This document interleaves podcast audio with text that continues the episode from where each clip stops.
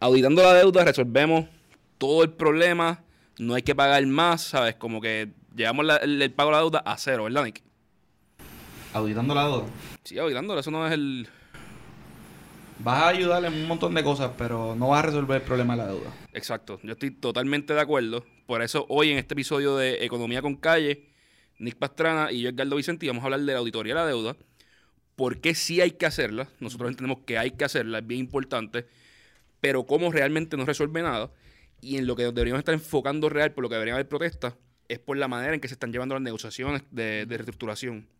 Eh, el proceso, la falta de transparencia que hay en el proceso y, y nada, ¿sabes? Eh, de la manera equivocada que se está haciendo. Eh, vamos a arrancar, vamos a arrancar rápido ya y todavía, todavía no está el intro, Ámbar. Contra. Hay que, no hace falta un intro. Nico, eh, preséntate, no sé, se habla un poquito de ahí.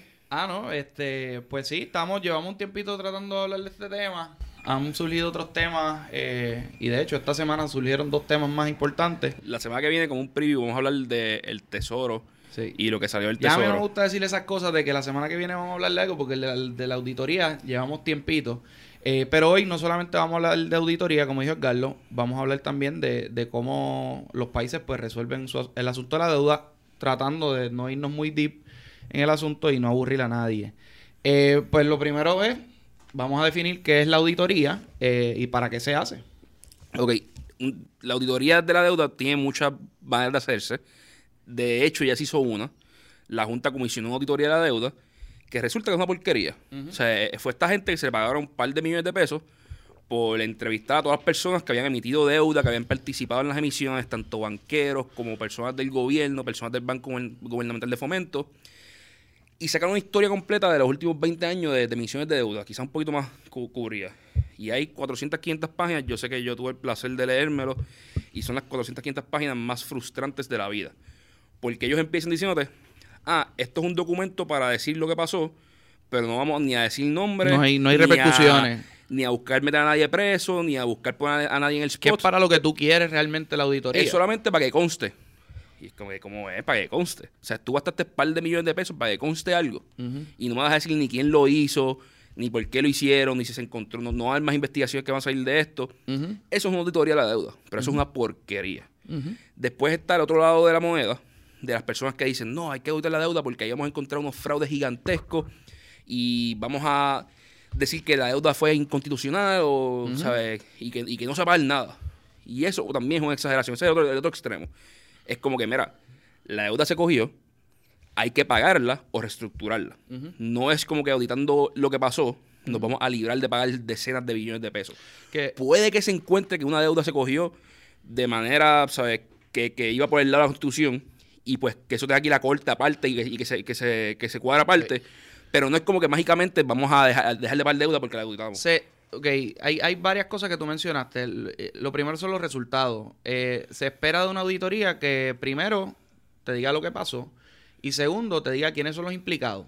Y obviamente eso es bueno, aunque no, de nuevo no resuelve el problema de la deuda, pero es bueno porque da cierta rendición de cuentas. Ahí vas Ah, a no, tener... de, de acuerdo, la, va- la- la primera auditoría tenía la capacidad. Tenía, podía, se podía hacer. Se podía hacer de, con todo lo que hicieron. y de hecho la gente que lo pide tenía, tenía, tenía el poder de su opina, que es Sí. el poder de, de tienes que sentarte aquí y hablar conmigo, si no te, te, te llevo, ¿sabes? la gente que lo está pidiendo legítimamente quiere eso, o sea, quiere ver sangre entre, en- o sea, en- dentro de todo quiere saber quiénes son los culpables, por, ¿por qué? Para darle cara, ¿por qué? Para que no vuelva a pasar esto, porque en el futuro, o sea, si se quedan impunes los que cogieron la deuda de esta manera eh, descabellada, eh, irresponsable, eh, pues es un mal precedente porque en el futuro se van a poder salir con la suya de nuevo. Y eso es parte de lo que se quiere con la, con la auditoría. Lo otro, Por eso. de buscar también eh, las cosas fraudulentas que se hayan hecho. Y de nuevo, es algo como en venganza. Esa es la primera parte. Eso está chévere. Yo pienso que es importante. Eh, no, me, no me malinterpretes aquí. Lo que sí es que mucha gente, cuando tú le preguntas, eh, y particularmente a los sectores de izquierda, cómo tú resuelves el problema de la deuda, auditoría ya. Entonces, eso es muy simplista, porque el problema de la deuda es billonario. eh, nos ata por 40, 50 años y que tú metas preso a alguien no hace ninguna diferencia en ese aspecto. Así que eso es por un lado. El otro lado que tú mencionaste, que fue el lado de eh, reducir la cantidad. En Puerto Rico, o sea, el que estudia más o menos la composición de la deuda, se va a cuenta que la deuda ilegal de la que se habla son muchos billones de pesos, pero todavía no hemos llegado a un consenso, que yo creo que es un problema. teníamos que haber estudiado esto bien y ya venir con un número, pero por ejemplo en GDB, en, en GOs, perdón, que son la deuda central de Puerto Rico, eran como 4 a 5 los estimados eh, billones y entonces... Los estimados más altos. Los estimados más altos. Y Cofina es algo tricky porque hay hay gente, depende de la interpretación que tenga la Constitución. Hay gente que dice que Cofina completo es inconstitucional. Yo no pienso que Cofina completo es inconstitucional. Yo sí pienso que lo que se cogió por encima del límite eh, que la Constitución permitía es inconstitucional. Yo, entiendo que Cofina es una subdivisión de GIO. Es un carve de GIO y que lo tienes que contar. Pero es un asunto legal. exacto. O sea, que la auditoría incluso no lo resuelve. porque la auditoría te puede decir, mira, esto se cogió encima de la deuda y esto se cogió a través de Cofina. Pero por ahí, pero, pero no es la totalidad. La, deuda son 70, 70 billones, 70 billones más o menos. Cofina completo son 17. Sí. O sea, digo, son, creo que son 14 o 13. Cuando incluyen los cero cupones, se sube como 17 o algo así. Son eh, como 17. So, aún si tú te eliminaras Cofina completo y eliminaras completo la parte de GOs que se estima, no estás resolviendo a la magnitud que debería resolver el, el asunto. Tú lo tuviste en clavo. Ahora, la razón por la cual sí se tenía que hacer la, la auditoría de la deuda y se tenía que hacer al principio era precisamente por lo que estamos hablando. Cuando pasa un problema como este, yo como gobierno y como país, lo primero que yo quiero saber es qué pasó, por qué y cuándo. quiénes fueron los players. Y entonces, ok, vamos, vamos a citar a todo el mundo, entrevistar a todo el mundo en corte o, bajo, bajo juramento para, que, para, intentar evitar que mientan lo más posible. Y entonces ver, ok, cuando sacaron Cofina, cuando sacaron Cofina, la razón para sacar Cofina era para bypass la constitución. Porque si, si, una de las personas que está ahí me dice claramente que, que sí fue para eso, vamos, pues entonces yo puedo hacer un muy buen argumento de que Cofina no, es legal. Porque me están diciendo las personas que estuvieron atadas al, deal que, mira, sí, es que, o, encontré en los emails, que, mira, pues la razón por que estamos haciendo esto y hay que sacar, o sea, pues ahí, mira, ahí está la prueba. Y yo voy a negociar con ellos o yo voy ante la jueza de, quiebra con un informe ya detallado. Esa, esa era la, importancia de la auditoría. Yo también estoy de acuerdo en la parte de que hay que meter gente presa y hay que dejar saber quién fueron los que hicieron el daño. Porque ahora mismo, al tú no ponerle ninguna penalidad a esto, yo me, la gente se fue eh, eh, impune, o sea, no, no le pasó nada. Pues tú tienes personas que estuvieron bien atadas a la deuda, que son miembros de la Junta. Y es como de contra, o sea, en verdad, quizás el tipo es un santo y, lo, hizo todo bien. Pero una auditoría lo hubiese demostrado. Claro. Y hay otras personas que, están en posiciones bien altas en la banca o que son personas bien prestigiosas, que viven ahora mismo bien o se mudaron del país y están tranquilos. Y a mí me gustaría que esas personas respondan. Yo como ciudadano quisiera que esas personas respondan para que el próximo que esté en una posición como esa lo tenga que pensar dos veces y decir, mira, voy a vivir bien por cuatro o cinco años, pero si me cogen, van a dañar mi nombre, no voy a conseguir más trabajo en la industria, a tener que pagar fees, puedo ir preso. Eso a mí me gustaría. Pero mucho más importante hubiese sido llegar a la negociación y a la, mesa de negociación con una auditoría y ante la jueza y decirle, mira, esto fue lo que pasó. Esta gente truqueó aquí, aquí, aquí, aquí, aquí. Y eso nos hubiese ayudado mucho.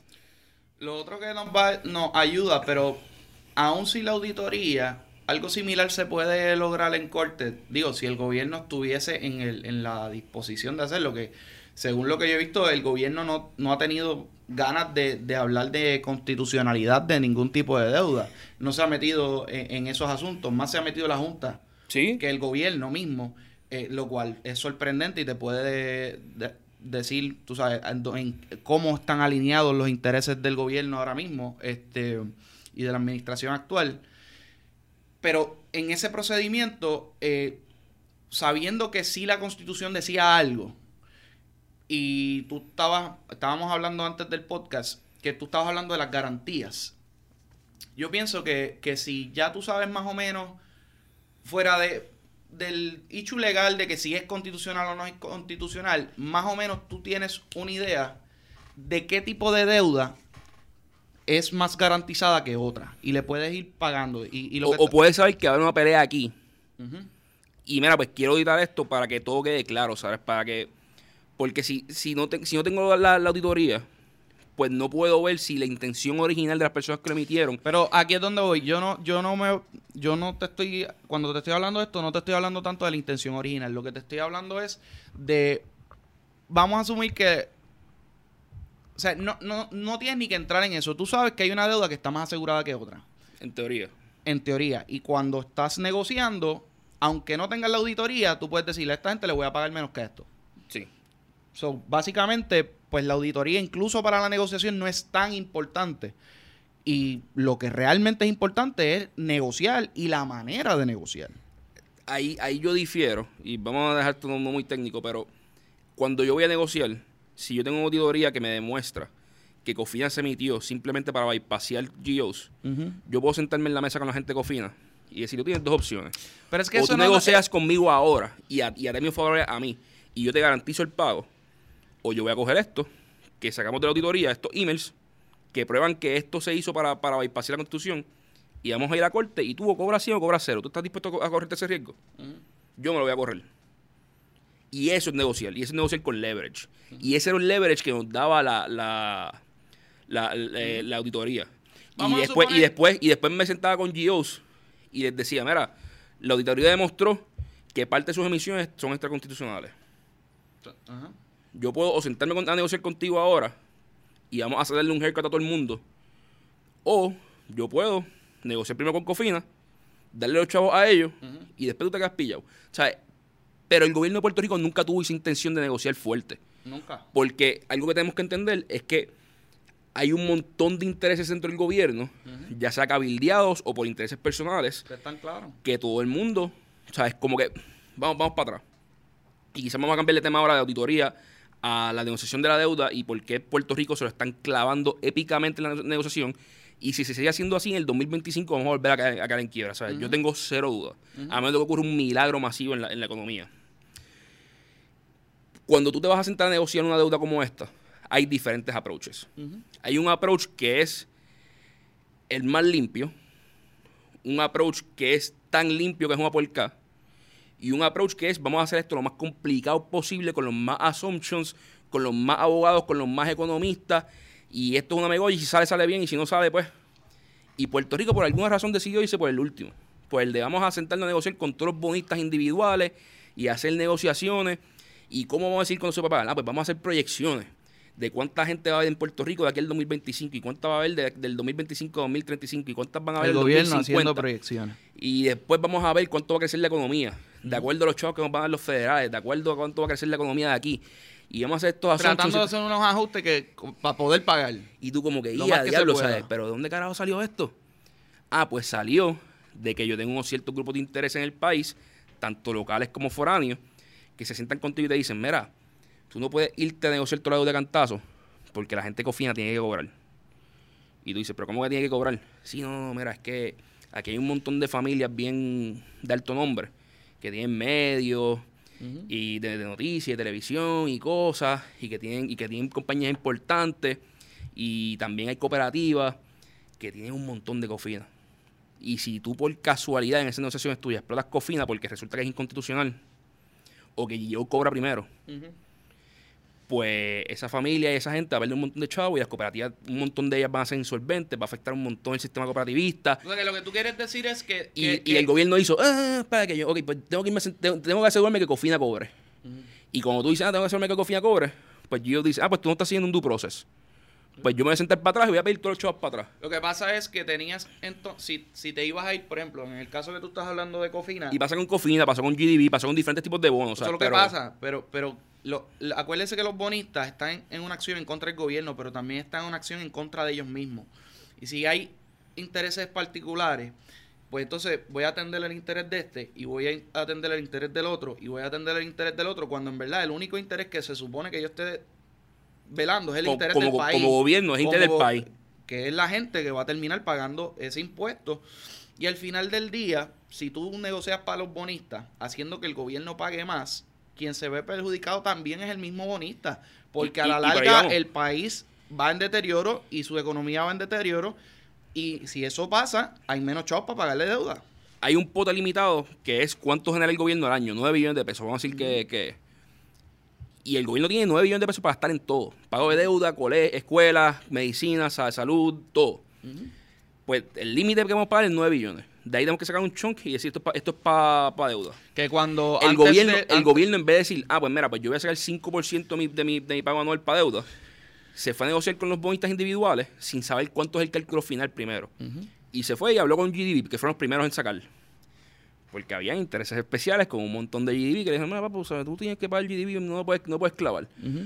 Ah, pues mira, pues vamos a darle 50 centavos por cada dólar a GDP, que fue más o menos lo que acabaron dándole.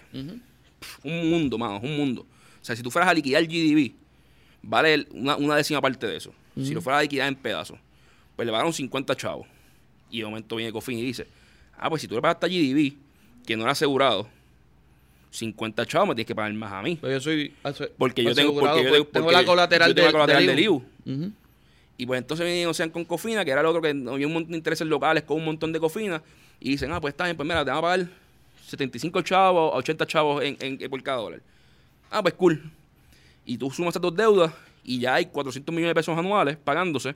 Y en el deal de Cofina, como pasa es que se va, va aumentando año tras año el pago hasta que llega casi un billón de pesos. Y vamos a ver ahorita de que la cantidad total de que Puerto Rico tiene para pagar eran los 400 originales. No, en verdad tenemos que hablar de eso ahora, porque yo creo que pero, pero, estamos... pero, pero, hombre, y ahora cuando vamos a hablar, cuando, cuando nos sentamos con Gios a hablar, Gios dice, ah, papo, ¿cómo que tú me vas a pagar a mí un haircut? Si le pagaste a, a, a GDB 50 y a Cofino 80 chavos, y yo soy el más seguro que estoy, en la constitución me, me menciona a mí, Ujú. A mí me tienes que pagar más. a mí me tienes que pagar más. Sí, no, pero es que no me quedan chavos. Eso no es problema mío. La constitución dice ahí que yo soy el primero. Ujú. Y tú te fuiste a negociar por el lado con ellos para darle chavos de mucha más. gente te va a decir, no, pero la constitución no aplica por un procedimiento de quiebra que está preempted y, y- y la ley federal va por encima y lo que diga la jueza está por encima.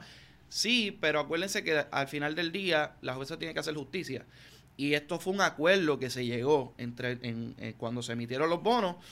El bono no es más que un acuerdo entre los bonistas y, la, y el gobierno y, y el y, y- en el cuando se hizo el acuerdo el entendido era que estos bonos eran más, más asegurados que los otros.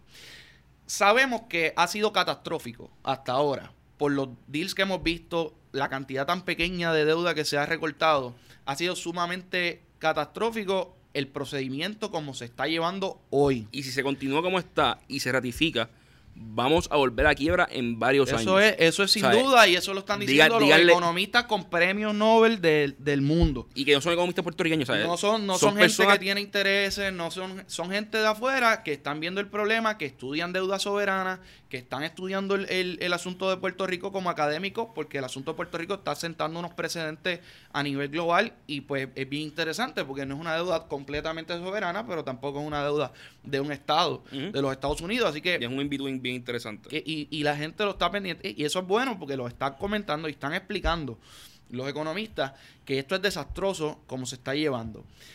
El método normal, hay dos métodos normales en, en, eh, en los países cuando se va a negociar la deuda de nuevo. Dos métodos para saber cuánto un país puede pagar.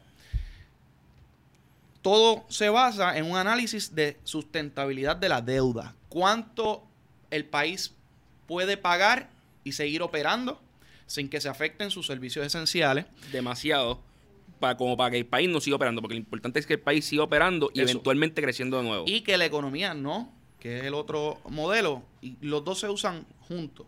El primer modelo, lo que van a hacer es que van a ver otras jurisdicciones y van a ver jurisdicciones que no están en un problema de crisis y van a ver cuánto por ciento de su presupuesto total van destinados a pagar deuda. Este es el tops down, que fue el que yo expliqué. Ujú, Y este es el modelo más sencillo, ujú.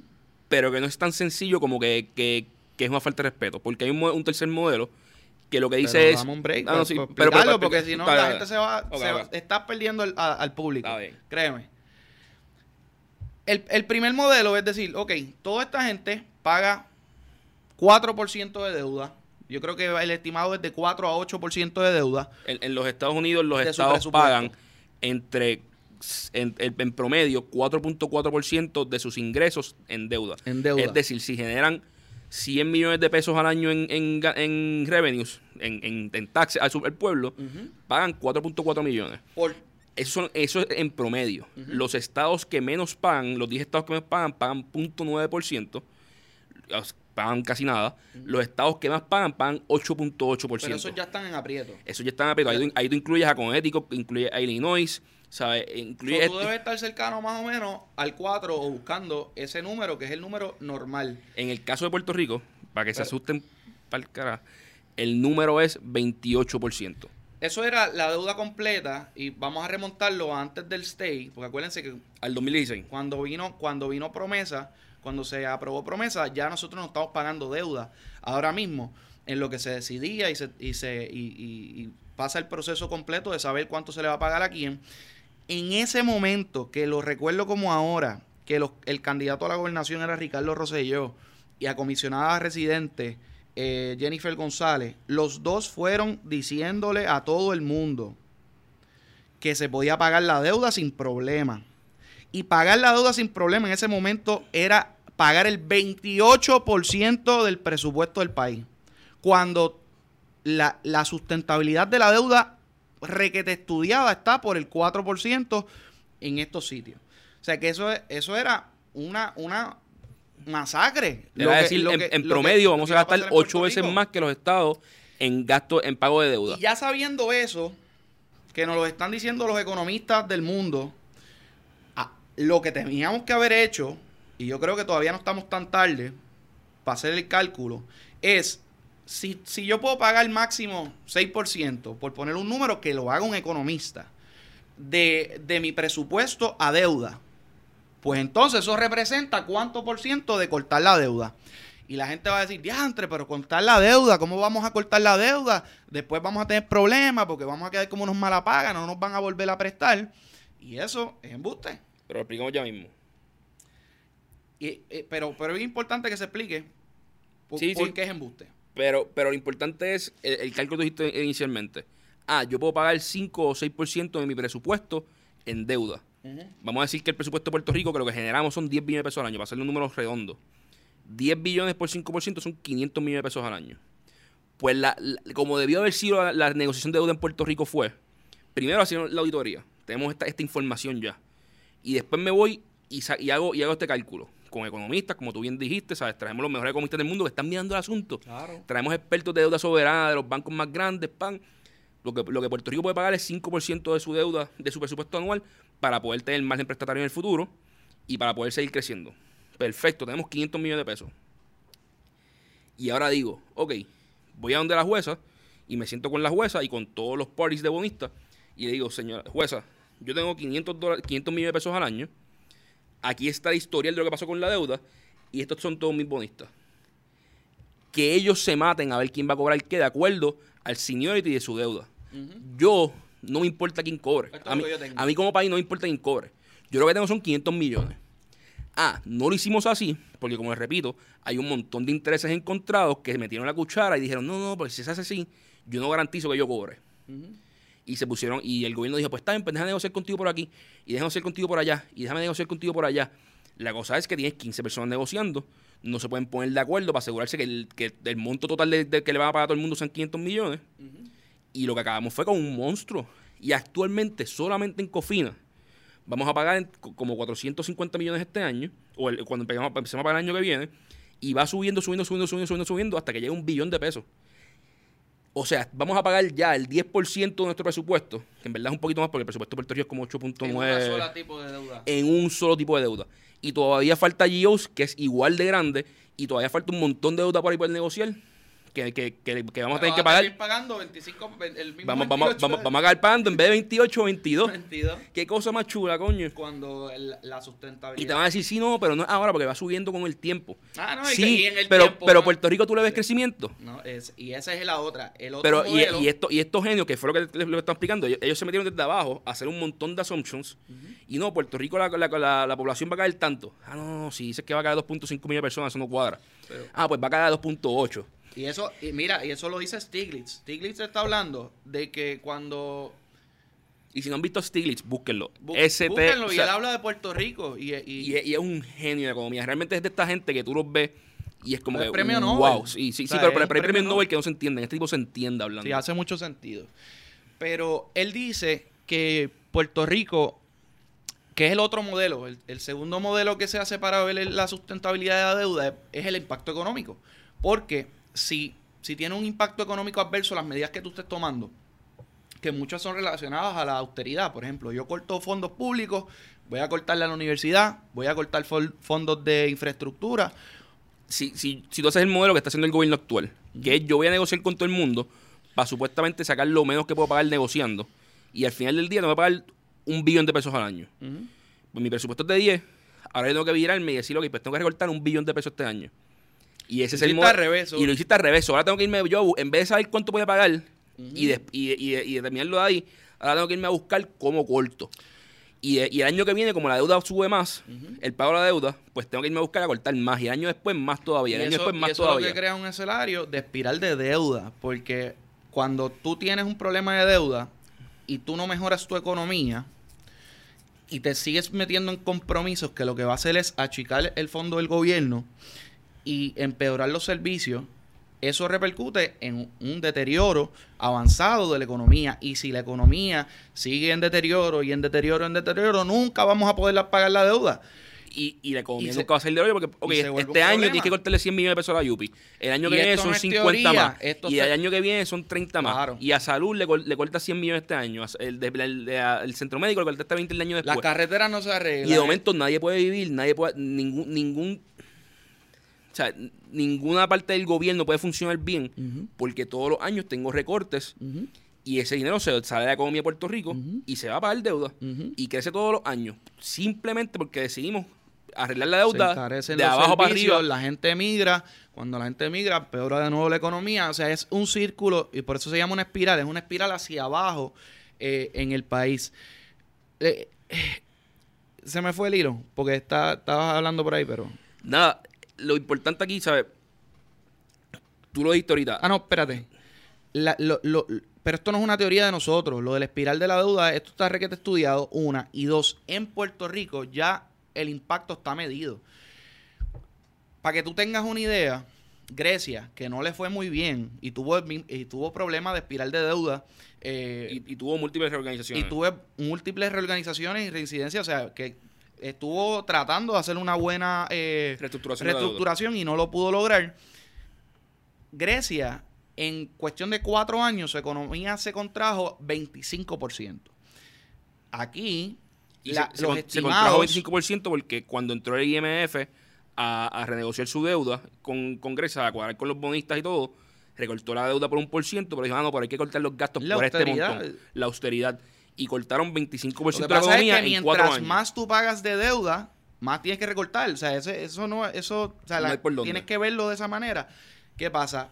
Grecia, en, en cuatro años, 25%, le costó 25% de su GDP, de su, de, su, de su crecimiento económico. Puerto Rico, en un solo año, el estimado era de 10 es de 17 billones de pesos. Con todas las medidas de autoridad, de austeridad que se tenía eh, que tomar.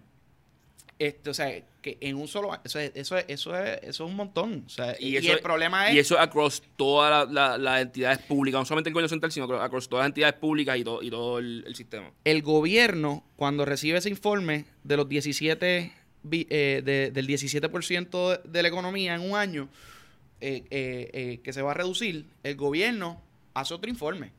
El gobierno de son- Puerto estos son Rico. los planes fiscales. Sale, sale el plan fiscal que hizo, Sí. que hizo la Junta y dijo, ah, pues mira, pues si la población va a llegar a tanto por ciento, lo que está diciendo ahorita. Hizo su magia y de alguna manera que nadie sabe, llegó Ah, yo sé- supuestamente yo- yo sé cómo es. al 6%. con- lo, lo hemos hablado aquí un par de veces y lo hablamos un montón en el, en el- el episodio que hicimos con Arnaldo de lo- los economistas mienten. Ujú. Tú le dices a un economista, a mí me hace falta este número al final. Y el economista modifica la- la- la- la- las variables por un poquito aquí, un poquito allá, un poquito allá, hasta que mágicamente te llega el número correcto. ¿Cuántas puercas llevamos en lo que llevamos hablando que ha hecho el gobierno? Ilimitadas, ¿sabes? Ilimitadas. Y lo triste es que esto era bien fácil de arreglar, ¿sabes? Como tú bien dices, pues verá, ellos de momento dijeron, no, no, lo que vamos a bajar es 4% en, en- en- el primer año. Y Stiglitz en un video de- del, del CNE, ¿verdad? De Centro para la Nueva Economía, eh, dice, yo no sé cómo ellos hicieron eso. No, no, magia. Magia. Magia, porque los cambios eran mínimos. Ellos hicieron dos o tres cambios al plan y después dijeron, no, ahora de momento... Y yo me acuerdo, yo, yo estaba en radio con Jay y haber dicho eso mismo. ¿Sabes? Como que, mira, mano, sea, aquí, mágicamente, ayer perdíamos 17% de, de- del primer año en la economía, ahora perdemos 4.4%. Y lo que vemos con esto es que estos números son bien manipulables. Por lo cual, nuevamente, Puerto Rico tiene que salir en masa y decirle al gobierno, no, no, no vamos a empezar a proyectar para el frente a ver cuántos chavos van a venir en el futuro para poder pagar la deuda. Vamos a pagar 500 millones de pesos al año. Eso es lo que hay. Y el pueblo de Puerto Rico está dispuesto y se compromete a pagar 500 millones de pesos al año. O 350, o 400. Lo que alguien con lo que un third party bien cualificado diga, Puerto Rico puede pagar. Y de ahí vamos a saber para pagarle a todo el mundo. Y todos los otros que se, ¿sabes? Que, que se, que se maten. Pero no podemos seguir poniendo el fu- futuro de Puerto Rico en jaque. Algo que se puede hacer bien interesante si se, hace, si, se, si se utiliza este método es lo que se llama un growth bond. Eh, un- una forma de llamarlo. Y es que, ah, yo saco 500 millones de pesos. Todos los otros que perdieron chavos se ponen en línea y yo les doy este otro bono. Que si Puerto Rico en el futuro crece, un por ciento de los ingresos nuevos de Puerto Rico en el futuro van a pasar a ese bono. Yo puedo decir, mira, del, de cuando Puerto Rico crezca por más de 10 billones de pesos su, su- sus revenues anuales, Ujú. el 2% de esos revenues van a ir a ese growth bond. Perpetuamente hasta que se pague. El, eso es bueno para los completo. bonistas porque si mejora la economía, pues... Si Puerto Rico crece, más.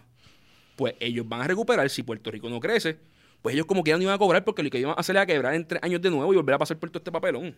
¿Qué es lo que va a pasar? Que es lo que va a pasar si seguimos como vamos.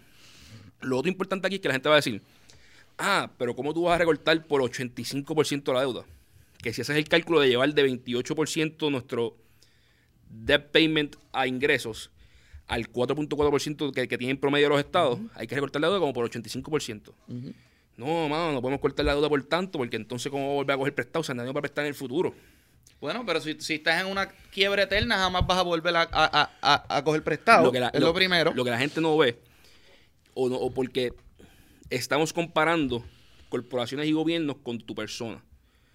Yo como, como ser humano, y como, o sea, como, vamos a decirlo así, machista, o sea, no estoy diciendo machista, pero como hombre, mi país me enseñó, tú pagas tus deudas. Sí, O sea, como- tú, como tú, el tú, haces, hombrecito. tú haces una promesa, tú, lo- tú la cumples. Pues yo pago mis deudas. Pero las corporaciones no son iguales. Y, las, y los prestamistas y los bancos y los bonistas toman un riesgo. Y cuando ellos toman un riesgo, pues cobran un interés por, cobrar, por tomar ese riesgo. Y a mayor riesgo, mayor interés. Y los bonos de Puerto Rico pagan un muy buen interés, por lo cual los bonistas sabían que eran riesgosos. Sí, el bonista cogió su riesgo. Y tú tu riesgo. Y si perdiste, perdiste. O sea, tú juegas caballo. Y tú te puedes ganar un buen tú chavo. no pero, entiendo- si, pero si te vas y, y perdiste, pues Pero yo perdiste, no mano. entiendo bien O esa tú- lógica. Tú, no ves al tipo que va a apostar al casino llorando cuando pierde. Claro. Pero, pero, pero yo no entiendo bien la lógica de la gente que dice, no, o sea, que es como que esta mentalidad de buena paga, de momento cuando es el país.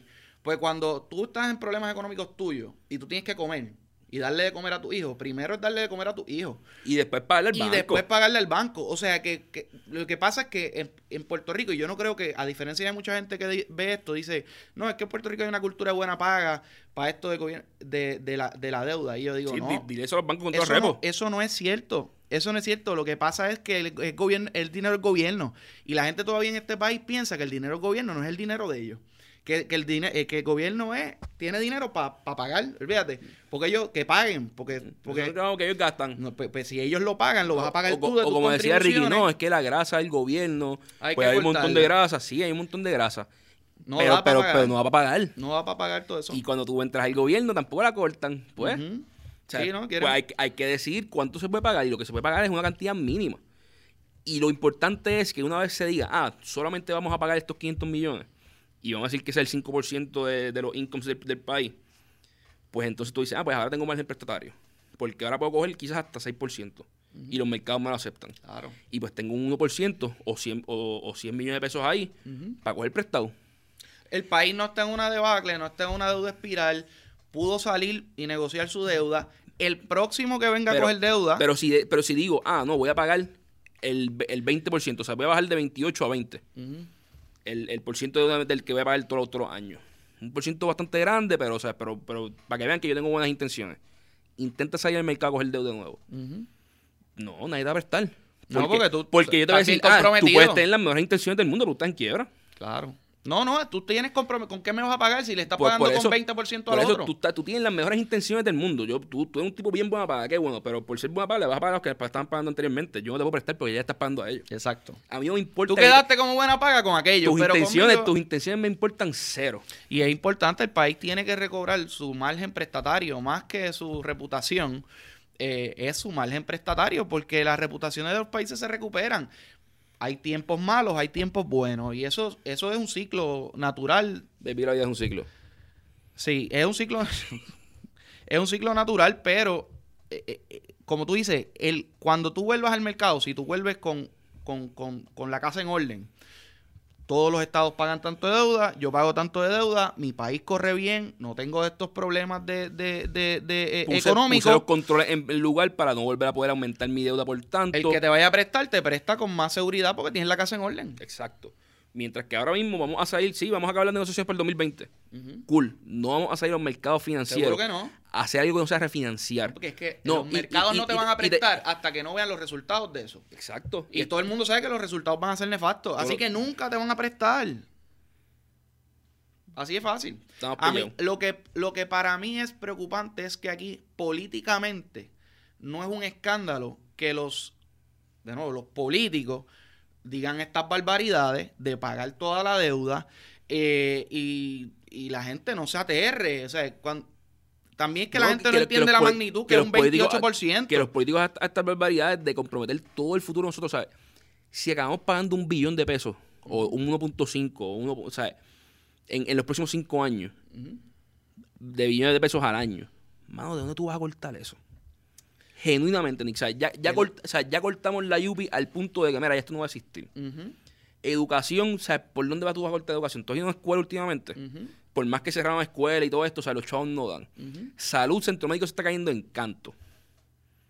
Y en serio, ¿de dónde, de dónde tú vas a cortar los chavos para pagar 1.5 millones de pesos en deuda? No hay forma. No hay forma. Ah, ¿qué vas a hacer? ¿Subir impuestos? ¿A quién? Y ahora estamos hablando de que hace una semana, o la semana pasada, eh, la, la gobernadora va, va a Estados Unidos y se encuentra con la sorpresa que el tesoro le dice, mira, este, estos chavos que estás cogiendo las foráneas, que son Que 1.8 también lo billones de pesos al Que año, también lo metiste en tu que lo estimado. contaste ahí, yo no sé por qué, que porque yo, yo dije que, es que esto es y temporero. que desde Kruger, que me acuerdo, que eso fue 2014 o 2015, Kruger viene diciendo que no cuenten con esos chavos, porque ya le habían dado un ultimátum que, eso, que esos casi 2 billones de pesos no iban, probablemente no iban a estar. Y, y también hacen esos arreglos de deuda contando con ese dinero. O sea, Puerto, Puerto Rico, para ponerlo bien nasty, Puerto Rico se puede encontrar con que entramos al 2021 con un gobernador, una gobernadora nueva, o quizás la misma, quién sabe.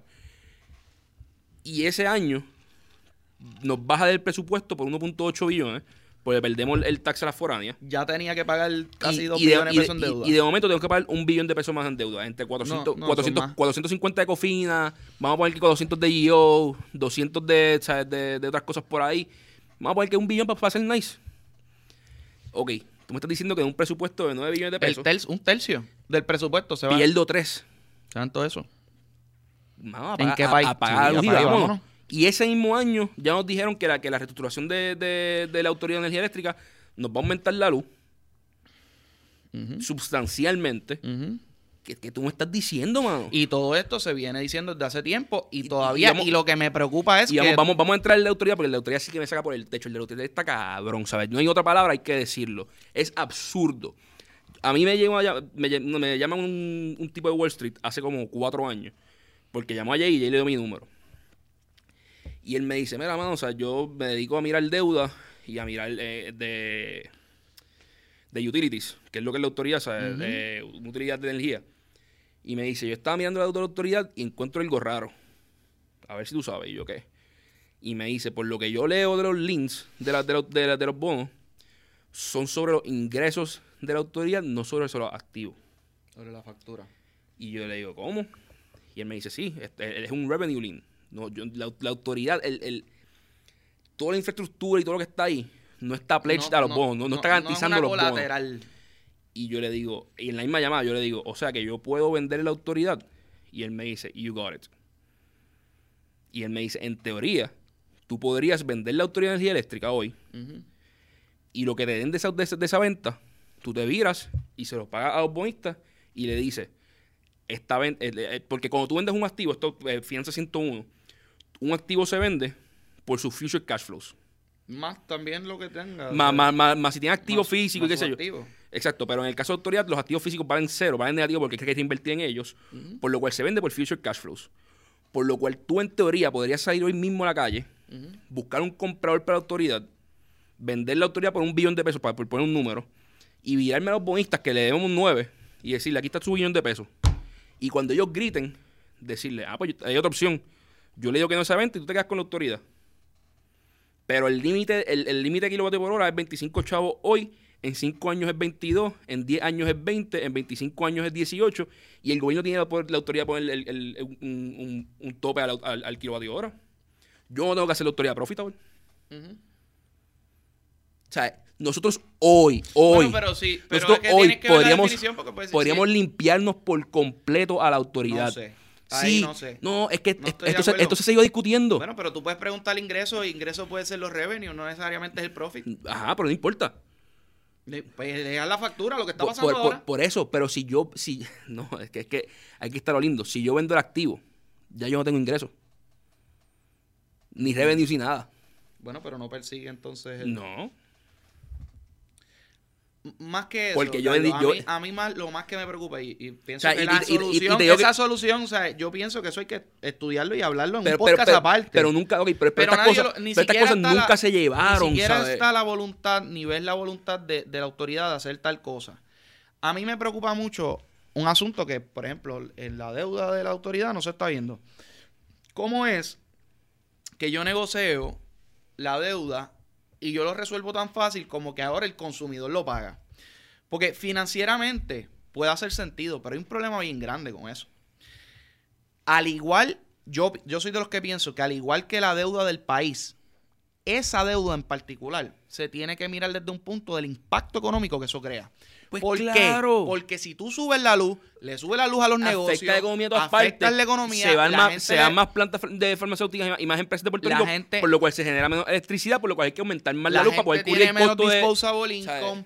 La, eh, eh, lo, lo que tú dijiste, se aumenta el costo de producción de manufactura, que, en- que en Puerto Rico es gran parte de la economía, casi la mitad.